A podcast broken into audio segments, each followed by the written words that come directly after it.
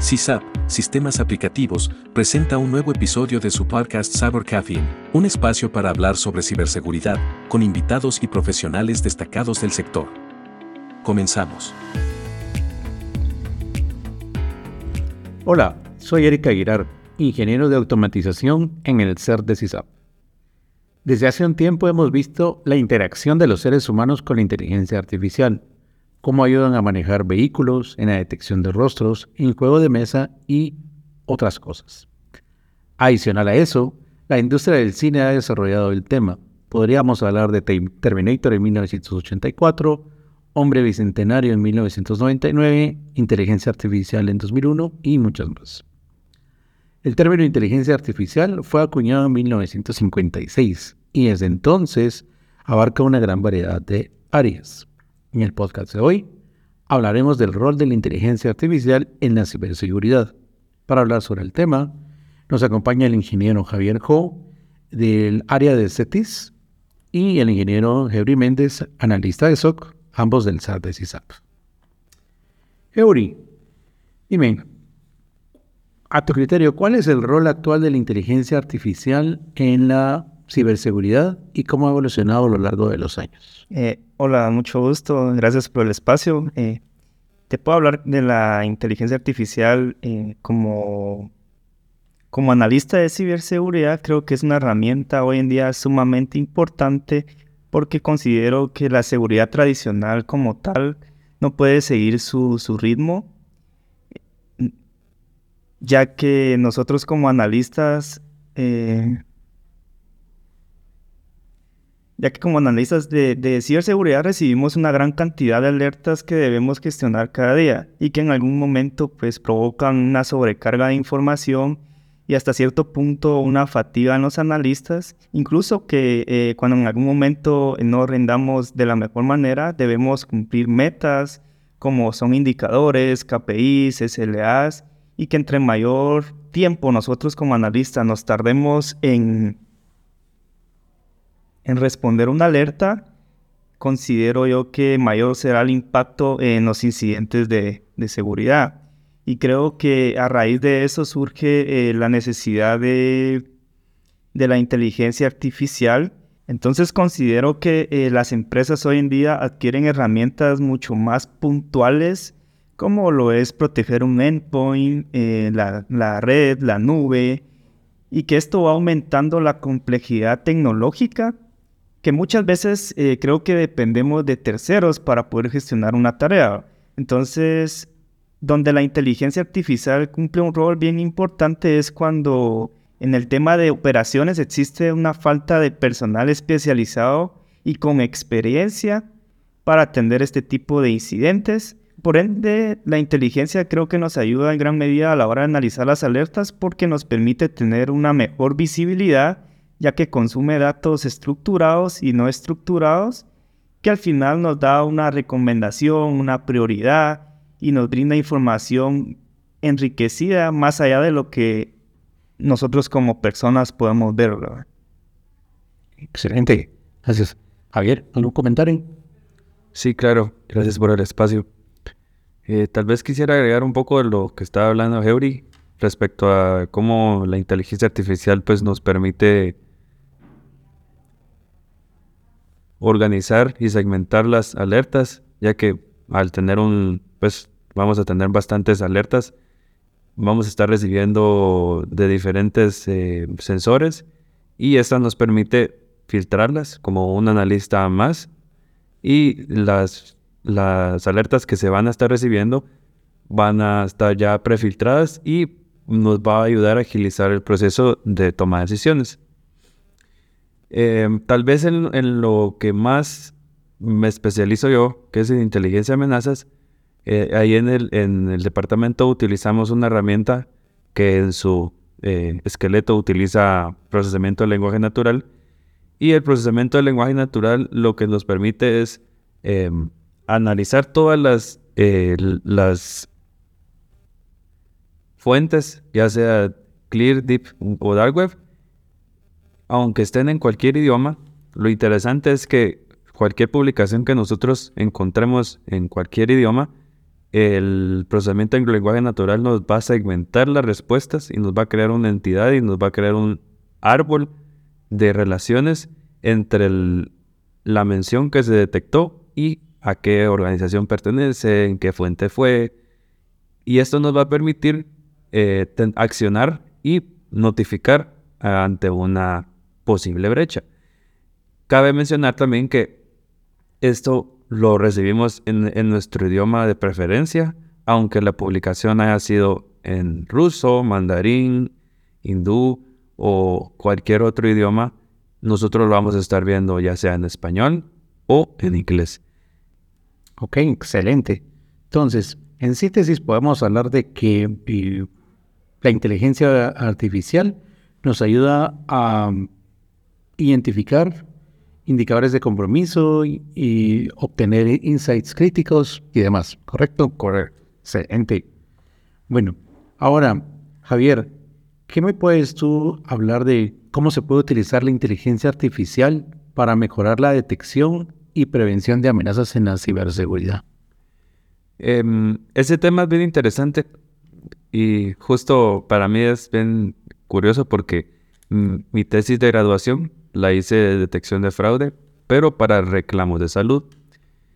Y pues funciona básicamente igual que mm, ciberseguridad, porque el, el objetivo era crear, entrenar una inteligencia artificial para que detectara un patrón, que en este caso en ciberseguridad sería un patrón malicioso, conexiones a países, eh, cantidad de conexiones o requests por, por, por segundo o por minuto, entonces, básicamente lo que se hacía es entrenar el modelo o el programista, que le decía yo, eh, para que entendiera cuando un patrón que se encontraba en un, en, un rango de, respuesta se pudiera categorizar. Y ahí entramos a otros temas que son, eh, pues la inteligencia artificial tiene deep, deep learning, machine learning o aprendizaje de máquina. Eh, pues básicamente unos son inteligencia, eh, algoritmos supervisados y otros no supervisados. En los supervisados básicamente nosotros les diríamos, ok, mira, este, este incidente o este comportamiento es malicioso. La próxima vez que veas un, un comportamiento así, pues categorizarlo como malicioso. Y en, de entrenamientos y poco a poco, la inteligencia artificial va a empezar a entender y a tener precisión. Esa es otra cosa que, es bastante puntual o interesante, que los algoritmos tienen métricas donde nosotros podemos ver qué tan precisos son, qué tanto se equivoca, cuántas veces eh, acertó o si de verdad no está haciendo nada. Entonces, em, ahí pues entramos, ya podemos entrar a temas más profundos, pero el, el core o el resumen es básicamente que, las, que un algoritmo puede aprender a detectar comportamientos y categorizarlos. Excelente. Qué excelente. La verdad que como si lo hablamos en el marco de la ciberseguridad, ¿en qué nos puede ayudar? Creo que si hablamos en temas de centro de operaciones, esa información que nos genera la inteligencia artificial nos ayuda a tener eh, mejores reportes, un escalonamiento adecuado. Y si hablamos también de poder identificar, vamos a, identificar inteligencia de amenazas, evaluaciones de riesgos, como lo es eh, el siguiente paso que podría ser proteger, encontrar nuevas vulnerabilidades y en la detección creo que tendría que ser de tener diseño o mejores casos de uso para amenazas, análisis de malware, respuesta de amenazas. en el siguiente paso que podría ser la respuesta, en este caso nosotros como analistas de ciberseguridad entrarían lo que son los playbacks, la automatización de, de los casos de uso. Y si hablamos de recuperar, creo que sería como una planificación y mejora continua, en este caso respuesta a las emergencias que podamos tener, ¿verdad? Ok, excelente. O sea que básicamente podemos decir que entre los desafíos de la inteligencia artificial está obviamente integrarse con otras herramientas o con otras ramas como la estadística o como la detección y recuperación de desastres. Correcto. Incluso también podríamos agregar em, cómo funcionan los eh, antivirus. Los antivirus, pues los nuevos utilizan ya inteligencia artificial para eh, simular, ya pues ellos ya tienen una amplia base de datos de comportamientos y esto les permite a ellos pues tener una detección con una precisión más certera del, de cuando sí es una amenaza o era un jueguito que lo bajaste y está infectado. Entonces como tal vez comprender el origen de, la causa raíz de, de los eventos o... Entonces, basados en esto, al criterio de ustedes, ¿cuáles son algunos de los principales desafíos y limitaciones al utilizar la inteligencia artificial en la ciberseguridad? Eh, bueno, creo que para ahí eh, una mejora significativa la capacidad de las empresas para detectar y prevenir amenazas cibernéticas. Creo que todavía existe eh, desafíos y limitaciones que deben ser abordados. Uno de los principales desafíos creo que es la falta de datos etiquetados, para entrenar a los modelos o quizá que limite la precisión de los sistemas de inteligencia artificial. Y además creo que la interpretación incorrecta de los patrones de datos no representativos, creo que la posibilidad de ataques adversarios pueden reducir la efectividad de la inteligencia artificial, ¿verdad? Entonces creo que sí es importante tener en cuenta la falta de transparencia en los algoritmos utilizados ya que esto puede dar lugar a decisiones incorrectas o la exclusión de ciertos grupos de usuarios, ¿verdad? Ay. Yo creo que tal vez podría agregar desamoradamente, no hablando puntualmente de ciberseguridad, la inteligencia artificial, uno de los mayores retos es justamente lo que decía Gebri, es el, etiqueta, el etiquetado de datos. Para cualquier rama que queramos utilizar, ya sea computer vision, eh, para el algoritmo de, redes neuronales, eh, procesamiento del lenguaje natural. Cualquiera de estos algoritmos nosotros lo tenemos que ver como que fuera un niño. A un niño le tenés que entrenar y le tenés que enseñar qué es bueno y qué es malo. Pero para eso tenemos que tener ejemplos. Cosa que en el mundo real, recolectar y encontrar data o información que sea una cosa es que esté etiquetada, otra es que sea representativa y que, y que pueda ser utilizada para los modelos que nosotros estamos pensando. Porque cada modelo, o, sí, sí, cada algoritmo de aprendizaje automático o, o supervisado va a necesitar tipos de datos o tipos de entradas para poder entrenar y para poder ser utilizado. Entonces, estos tipos de, tipos de datos es importante ver si con la información, bueno, aquí estamos hablando como que si nosotros lo fuéramos a implementar, pero em, ah, siguiendo con el tema de implementarlo, pues hacer una pequeña prueba de concepto personal, tenemos que ver si la información que nosotros estamos captando es la correcta y la necesaria para satisfacer los, las necesidades mínimas de los algoritmos. Y también eh, pues no solo es de entrenar un modelo y ya, o sea, eso ya entra también mandarlo a producción, hacer backtesting de siempre estar manteniendo y reentrenando el modelo, porque el modelo tiene que estarse reentrenando con información real. No, pues ya, ya lo hicimos y pues ya se acabó y todo. Entonces eso creo que tal vez uno de los de las limitaciones que aún tenemos, pero sí, sí hay bastantes herramientas que ayudan a optimizar ese tipo de cosas. Sí, básicamente están diciendo que tenemos que identificar correctamente cuáles van a ser las entradas, su proceso, obviamente, y analizar y estudiar sus salidas para poder hacer correcciones o afinamientos con respecto a lo que salía que nosotros esperamos. Y yo considero que debería ser afinado con el tiempo, ¿verdad? Yo pienso que deberíamos de ver la inteligencia artificial tal vez como un profesional bien adiestrado que se que sea bien preciso en las decisiones, en las recomendaciones que nos pueda dar eh, con el tiempo, ¿verdad? Y que sea capaz de poder replicar las decisiones tomadas por, por un ingeniero. Entonces, considero yo que con más experiencia se va a ir afinando ese tema. Ahora bien, ese es un punto interesante. ¿Me pueden decir ¿Cómo contribuye el aprendizaje automático al desarrollo de sistemas de ciberseguridad inteligentes, Javi? Em, pues tal vez aquí podría citar algo. Em, el aprendizaje automático o machine learning, como les decía antes, esa es una técnica de la inteligencia artificial que esta nos permite a los, bueno, permite a los sistemas de ciberseguridad analizar grandes cantidades de datos en busca de patrones y anomalías, como les mencionaba anteriormente. El Machine Learning se utiliza para identificar nuevas amenazas, también analizar el comportamiento de los usuarios y adaptarse con mayor rapidez a medida que se evoluciona el panorama de la ciberseguridad.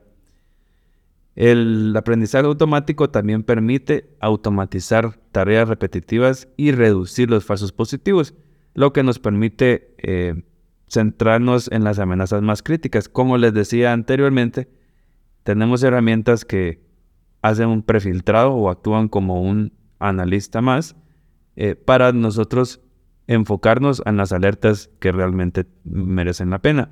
Em, por ejemplo, para nosotros tenemos una herramienta que sirve para detectar dominios similares, por creaciones de dominios similares, y eh, se utiliza un algoritmo de, Machine Learning para segmentar los, los dominios creados y que tengan un histórico, pues básicamente si haya un abuso del dominio, podemos ver si, bueno, nos va a ponderar en cuatro tipos de, riesgo, pero en los riesgos críticos nos va a decir si, por ejemplo, el dominio tiene algún servidor de correo con, eh, que sea utilizado para phishing, o si la IP que está relacionada pues tiene un histórico malicioso. Entonces toda esa información la, el Machine Learning lo utiliza para poder segmentar más fácilmente y mostrarnos, nos, mostrando la información a nosotros más digerida y pues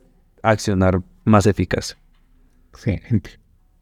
Considero yo que también ahí puede entrar lo, lo que nos aporta Machine Learning, creo que es la eh, poder realizar predicciones sobre los datos futuros. También nos ayuda a la temprana em, detección de amenazas cibernéticas y especialmente cuando la organización procede a un gran volumen de datos, ¿verdad? Entonces nos anticipamos a, ciertos patrones, como decía Javi, y, y, actuar de manera mucho más rápida, ¿verdad? Ok, perfecto. Bueno, y me pueden proporcionar ejemplos de aplicaciones reales donde la inteligencia artificial ha sido efectiva contra la lucha de amenazas cibernéticas. Bueno, eh, yo te puedo dar un ejemplo ahí claro que considero que nosotros utilizamos en el SOC. Es la herramienta de Stellar Cyber que utiliza esta técnica de Machine Learning para poder ver comportamientos eh, usuales. En este caso te puedo dar un ejemplo del análisis del comportamiento de usuarios. Pues la inteligencia puede monitorear el comportamiento eh, en los sistemas y en redes para identificar actividades anómalas. Un ejemplo de esto es eh, que nos, me suele salir mucho a mí. Es, em, por ejemplo, un usuario se loguea de lunes a viernes de, de 8 a 6 de la tarde entonces la inteligencia artificial a través de Stellar Cyber va aprendiendo ese comportamiento de ese usuario que se loguea en tal horario. Pero ¿qué pasa si yo vengo y me logueo en horario de, 10 de la noche, 10, 11 de la noche? Em, me puede generar una alerta ya que la inteligencia artificial está acostumbrada a ver a mi usuario en dicho horario y lo ve en, un horario diferente, lo va a tomar como anómalo. Entonces, eh, considero que ese es un ejemplo que va aprendiendo poco a poco y, nos ayuda al analista a tener un mejor, una mejor respuesta sobre ese evento, ¿verdad? Pues básicamente el, el Machine Learning nos ayuda a identificar el comportamiento de nuestras actividades humanas y cuando ve algo anómalo, pues entonces suelta una alarma y dice... Sí, y ese es un pequeño ejemplo de los muchos que hay, ¿verdad? No sé si en tu área, Javi, pues... Yo creo que tal vez en, inteligencia de amenazas podríamos mencionar dos tipos. Una, pues la más fácil es la detección de malware. Em, la inteligencia artificial nos permite analizar el comportamiento de archivos y programas eh, para identificar si un malware, pues un malware conocido o desconocido. Eh, yo he sabido de, de algoritmos que permiten replicar si, digamos, un malware no existe, pero tiene comportamiento similar a otros, puede, puede identificarlo aunque no esté en la base de datos. Entonces, ellos, eh, la inteligencia artificial toma decisiones en base a comportamientos previos y ya categorizados. Eh, también podría ser los ataques de phishing. Eh, ya hay filtros de anti-spam o pues herramientas que utilizan en su backend inteligencia artificial que les permite analizar los correos electrónicos y mensajes en señales de phishing, como enlaces sospechosos o contenido engañoso, eh, con, utilizando el procesamiento de lenguaje natural o análisis de texto. Eh, los, los sistemas de inteligencia pueden identificar intentos de phishing y alertar a los usuarios. Em, también otro punto interesante es para la detección de, bueno, suplantación de, logotipos. Eh, hay, hay, algoritmos ya utilizando procesamiento de imagen que permite entrenar un modelo que sepa cuál es la estructura de un del logotipo de la, de la organización y lanzarlo a, a, hacer monitoreo de la, de la web para identificar si hay sitios que están suplantando la identidad de la, de la marca y pues reportarlo de esa manera. Ah, eso está interesante, muy, muy interesante. Bueno, y básicamente me están diciendo que estos ejemplos ilustran cómo la inteligencia artificial ha mejorado la capacidad de detección, prevención y respuesta en el ámbito de ciberseguridad.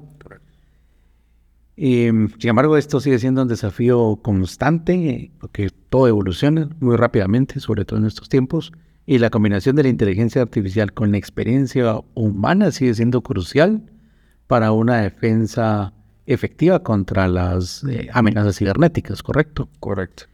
Entonces, ahora bien, es, la pregunta sería, ¿cómo puede la inteligencia artificial ayudar a identificar y mitigar vulnerabilidades de día cero y amenazas persistentes avanzadas? Esa pregunta está interesante. Interesante. Bueno, eh, ¿qué te puedo decir? Creo que nos puede ayudar en la identificación y mitigación de vulnerabilidades del día cero y amenazas persistentes avanzadas. ¿Por qué? Porque mediante el análisis continuo de los patrones de tráfico y el comportamiento, al utilizar algoritmos de aprendizaje automático, eh, la inteligencia artificial puede detectar anomalías y comportamientos sospechosos, que esto podría indicar la presencia de una amenaza, ¿verdad? Entonces, además de que la inteligencia artificial considero yo que puede ayudar a, desarrollar sistemas de detección y respuesta en tiempo real, lo que permite una mitigación más rápida y eficiente de estas amenazas. Creo que Geori ya, pues ya mencionó la mayoría de las cosas. Eh, como las mencionaba anteriormente, un algoritmo de aprendizaje automático eh, va aprendiendo conforme va detectando y es necesario reentrenar el modelo o el algoritmo para que aprenda los nuevos escenarios. Y hay un tema que se llama data drifting, que el data drifting es cuando se entrena un modelo en, les voy a poner un ejemplo, un, modelo que, sirve para detectar objetos, pero se entrenó para detectarse en, primavera.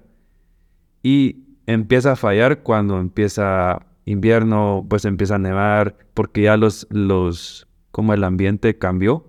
Lo mismo pasa con, con, con todos los modelos, tenemos que estar entrenándolos con diferentes escenarios para que la precisión vaya mejorando. Eh, respecto a las vulnerabilidades, tienen, van a tener patrones de explotación, van a tener también em, patrones de conexión y van a tener similitud con casos anteriores. Entonces, mm, este, este, este modelo o el, modelo que está implementado va a, detectar más fácilmente este tipo de actividades sospechosas o maliciosas eh, y lo va eh, a utilizar, bueno, va a alertar a los analistas para que puedan enfocarse más en esos temas. Interesante. Bueno, y hablando del eh, reentreno en los patrones y de las machine learnings, ¿me podrías decir qué consideraciones éticas se deben de tener en cuenta al implementar la inteligencia artificial en la ciberseguridad?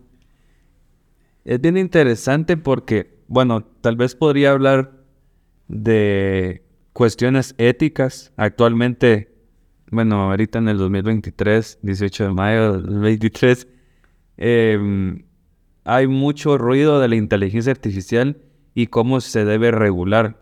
Yo personalmente sí creo que sí se debe regular porque se puede salir de control muy fácilmente el, uso de la inteligencia artificial. Ahorita estamos hablando pues de un uso profesional para detectar amenazas o comportamientos maliciosos en ciberseguridad, pero éticamente hablando existen pues no sé si han escuchado ustedes de los eh, face apps o los que te cambian, pueden ponerte una cara y, decir lo que querrás. Eh, y podrían utilizar, ah, he, visto ejemplos, por ejemplo, de videos donde está hablando, por ejemplo, el, el, el presidente, el expresidente Donald Trump diciendo barbaridades. Otros, eh, otros, exacto. O, o, o, o, por ejemplo, hay unos, no sé si vieron unas imágenes del Papa Sí. Vestido así bien fashion. Entonces, ese tipo de cosas se ven muy, muy reales. Entonces, eh, incluso me cuesta identificar si son, si son falsas. Entonces, ahí entra un, un tema de ética porque eh, también, no sé, hay, hay, un, hay casos de, por ejemplo, phishing, que el phishing, por ejemplo, alguien podría suplantar tu voz haciéndose pasar por por, por su persona. O si quieres también videollamada, también videollamadas con los deepfakes, podrías ponerte un filtro para aparecer otra persona y aparentar, pues, dar seguridad. Puntualmente yo tengo un caso curioso que utilizaron lo de la voz, lo de la voz para comunicarse con una familiar. Era una familiar de Estados Unidos, supuestamente, que se estaba comunicando con la familiar en Guatemala y le pidió que, fuera a traerle una, un paquete a Cargo Express, pero que tenía que pagar un, cierto dinero para liberar el paquete. Eh, pues la muchacha, pues creída porque le llamó por videollamada y la videollamada en efecto era la persona. Resulta que no era la persona y le quitaron dos mil quetzales, ¿verdad?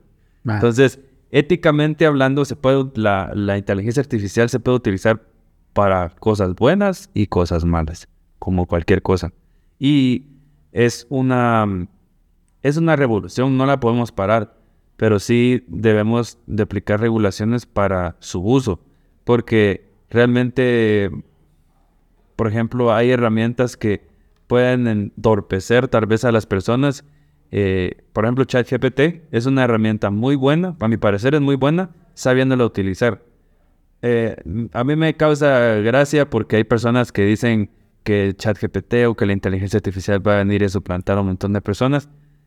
No creo que pase. Justo como estábamos hablando con Geori, yo creo que en el futuro tal vez lo que puede pasar es que va a evolucionar la forma en cómo trabajamos. Correcto. Porque actualmente nosotros utilizamos nuestras habilidades técnicas más que las sociales o las soft skills que le dicen em, para sobresalir. Pero las habilidades, técnicas, si nos vamos a pensar, una inteligencia artificial las puede aprender, porque es básicamente un patrón, un patrón de comportamientos, un patrón de cómo se hace, realiza algo. Pero lo que no pueden replicar es el sentimiento, la forma de comunicarse, aunque sí, sí saben comunicar muy bien, porque ChatGPT, pues le escribís y está, te contesta perfecto. O sea, se siente bien pet friendly, le digo, user friendly para que, para que puedas entenderlo y no sientas que estás hablando con una computadora, pues. Ok. considero que tenemos un reto ahí bien importante en en poder evolucionar nuestras habilidades nosotros como profesionales, ¿verdad? Para, porque la tecnología va avanzando demasiado rápido, entonces, eh, como dice Javi, puede ser que en un momento pues, se pueda descontrolar, ¿verdad? Si no se tiene una regulación, ¿verdad? Entonces, tenemos un reto ahí bien importante. Ok, excelente. Entonces ahora mi pregunta sería, ¿cómo afecta el uso de la inteligencia artificial a las habilidades requeridas para los profesionales de ciberseguridad? ¿Existe preocupación por la situación de los empleos? O como ustedes dijeron, tenemos que evolucionar. Sí, yo creo que tal vez sí tiene que ver justo con lo que estábamos hablando antes. Ahorita hay mucho miedo, más que todo porque no sé si se han dado cuenta que hay muchas empresas que están despidiendo personal, pero eh, hay mucho amarillismo en eso, porque están despidiendo personal. Hay mucho amarillismo en, en los despidos de las personas porque pues no se especifica qué puestos están eh, rescindiendo. Correcto. Entonces, em, hay muchas herramientas que, nos van a ayudar a, mejorar los procesos y todo eso, pero eh, la gente no sabe también, o sea, sí podrías estar utilizando, trabajando en varios puestos, pues, o desempeñando varios puestos utilizando herramientas de inteligencia artificial porque te permiten agilizar, agilidad o tener más multitasking que a veces pues nos cuesta normalmente hacer. Pero el problema es que la gente le da, otra cosa que me he dado cuenta es que mucha gente le ha dado mucho, pues te da sensación de falsa seguridad, porque, mm, bueno, yo personalmente eh, he estado practicando temas de desarrollo y le he estado preguntando, por ejemplo, a ChatGPT eh, ciertas cosas que necesito hacer. Él me responde con mucha seguridad y yo me he dado cuenta que está equivocado. Yo le respondo y le digo, estás equivocado, esto no se hace así. Y él me dice, ups, perdón, me equivoqué. Entonces, ese es un problema porque ahí te entra otro tema que son los prompts. Los prompts es como nosotros aprendimos a comunicarnos, idioma español, inglés, estructurado y todo eso, o código, lenguaje de máquina, nosotros también tenemos que aprender a comunicarnos a través de prompts con la inteligencia artificial. ¿Para qué? Para que las respuestas que nos den la, inteligencia artificial sean más asertivas a una respuesta solo por, solo por salir del paso. Entonces es bien, es bien complicado porque yo siento que en el rol de ciberseguridad siempre va a haber un malo y un bueno. Nosotros vamos a, vamos a, podemos tener un algoritmo que aprenda todas las cosas malas, pero siempre va a haber alguien más vivo. O va, eh, va a tener una nueva forma de ataque, una nueva manera de, de evadir todas las... Porque yo me he dado cuenta, por ejemplo, en inteligencia de amenazas hay cualquier cantidad de herramientas de que detecciones de malware, que phishing, y siempre se cuelan. Se cuelan. En algún. está como los, los. Estos insecticidas que te dicen que matan al 99.99%, pero siempre queda al 0.01%. Siempre se va a colar uno. Entonces, lo mismo va a pasar con, con inteligencia artificial a mi criterio 2023. Excelente. Eury. Bueno, yo creo que de mi lado, yo considero que la inteligencia artificial no, no busca reemplazar como tal al personal o quizá va a reducir los empleos que, tal vez utilizaban tres personas, ahora va a ser una persona. Eh, entonces, por ejemplo, en ciberseguridad o, en el trabajo como analista, por ejemplo, siempre vas a necesitar de una persona para poder eh, tomar una decisión por ejemplo, en este caso hablábamos de la herramienta Stellar Cyber, sí te da una recomendación como tal si el usuario tal se conectó varias veces o se lo vio en tal, en horario y nos brinda una prioridad y nos da una recomendación, pero como tal necesitas de un ingeniero que esté viendo esa alerta y que pueda tomar una decisión si es recomendable o no reportarla a algún cliente. Entonces, sí considero que, que la tasa de empleo pueda bajar, pero siempre va a haber alguien que, esté monitoreando a la inteligencia artificial. Yo creo que más que todo va más a, como les mencionaba, o sea, van a, va a evolucionar los empleos. Ya, por ejemplo, los empleos no van a, van a buscar habilidades técnicas puntuales, sino que las habilidades blandas que le dicen social, forma de comunicación y todo eso. Em, entonces yo siento que la, pues el mercado de empleos va a cambiar, va a evolucionar y pues sí, va a ser bien, va a ser bien complejo al inicio, pero es un cambio que se necesita así como la revolución industrial. Era un cambio necesario y pasó. básicamente podemos decir que la inteligencia artificial por sí sola no es 100% fiable ni infalible. No, y es que justamente lo que hablábamos anteriormente de los algoritmos supervisados y los no supervisados. Los supervisados son los que tenés que estar detrás diciéndole, mira, por ejemplo, te dan un resultado y vos tenés que validar e incluso te pregunta, por ejemplo, ChatGPT, te le, puedes dar puntuaje, puedes puntuarlo, que también fue la respuesta. Eso es un algoritmo supervisado. Los preocupantes son los no supervisados, porque no sabemos qué pasa. Y actúan como un cerebro. Pues porque toma decisiones y genera escenarios en base a su criterio, no al criterio del analista. Eh, esas son las que sí me preocupan más que las que teóricamente van a quitar el, em, empleo a personas. si no, ya tantas películas que hemos visto ahí, Terminator no está por algo. Sí, pero como dijiste anteriormente, quizá también ahí se arriesgan, o sea, toman ese riesgo. Correcto. No sé si ahí podría entrar lo que hablábamos de manejo automático que existe hoy en día en los carros. Exacto, ese es un tema bastante interesante porque, como hablábamos antes de la, de la reunión, los, el sistema automatizado de, manejo, eso existe que ratos. Correcto. Pero ahorita el referente es Tesla. Pero Tesla, o bueno, Elon Musk, lo que hizo fue tomar el riesgo. Tomar el riesgo de que su sistema fallara y que matara gentes o se accidentara o eran accidentes y cosas así. Entonces tomó el riesgo. Pero, pero sí, o sea, ese, ese tema.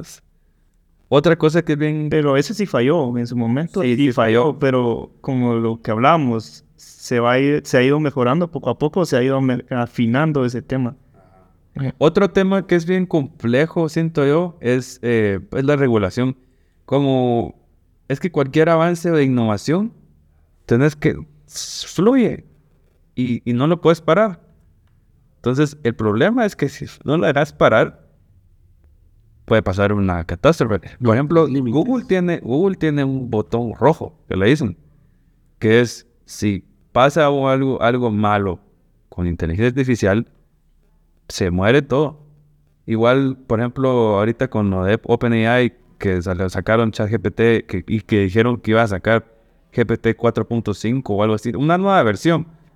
Un montón de personas referentes de tecnología se levantaron y dijeron, miren, ya, ya estuvo, va, tampoco. Porque sí se puede salir de, de las manos. Ahí ahí es donde entra la importancia de que sea controlado, que haya una combinación de trabajo entre inteligencia artificial, humanos, y sobre todo que sea regulado. Exacto. Porque si no, no, hay un control y, el humano perdería la, um, el poder de decisión sobre las cosas. Y pasaría lo que vemos en las películas, como tal. Sí. Tantas cosas, ¿verdad? Entonces, sí, las películas es una abstracción. por algo están las cosas, o por algo creo que salieron, ¿verdad? O sea, por algo lo pensaron, o es una advertencia, o no sé, pero por algo está ahí. Pues, bueno, pues eh, muchas gracias a ambos. Estuvo muy interesante la plática y gracias por compartir con nosotros en este podcast. Nos vemos en una siguiente entrega. A ustedes por el espacio. Gracias, nos vemos. Saluditos.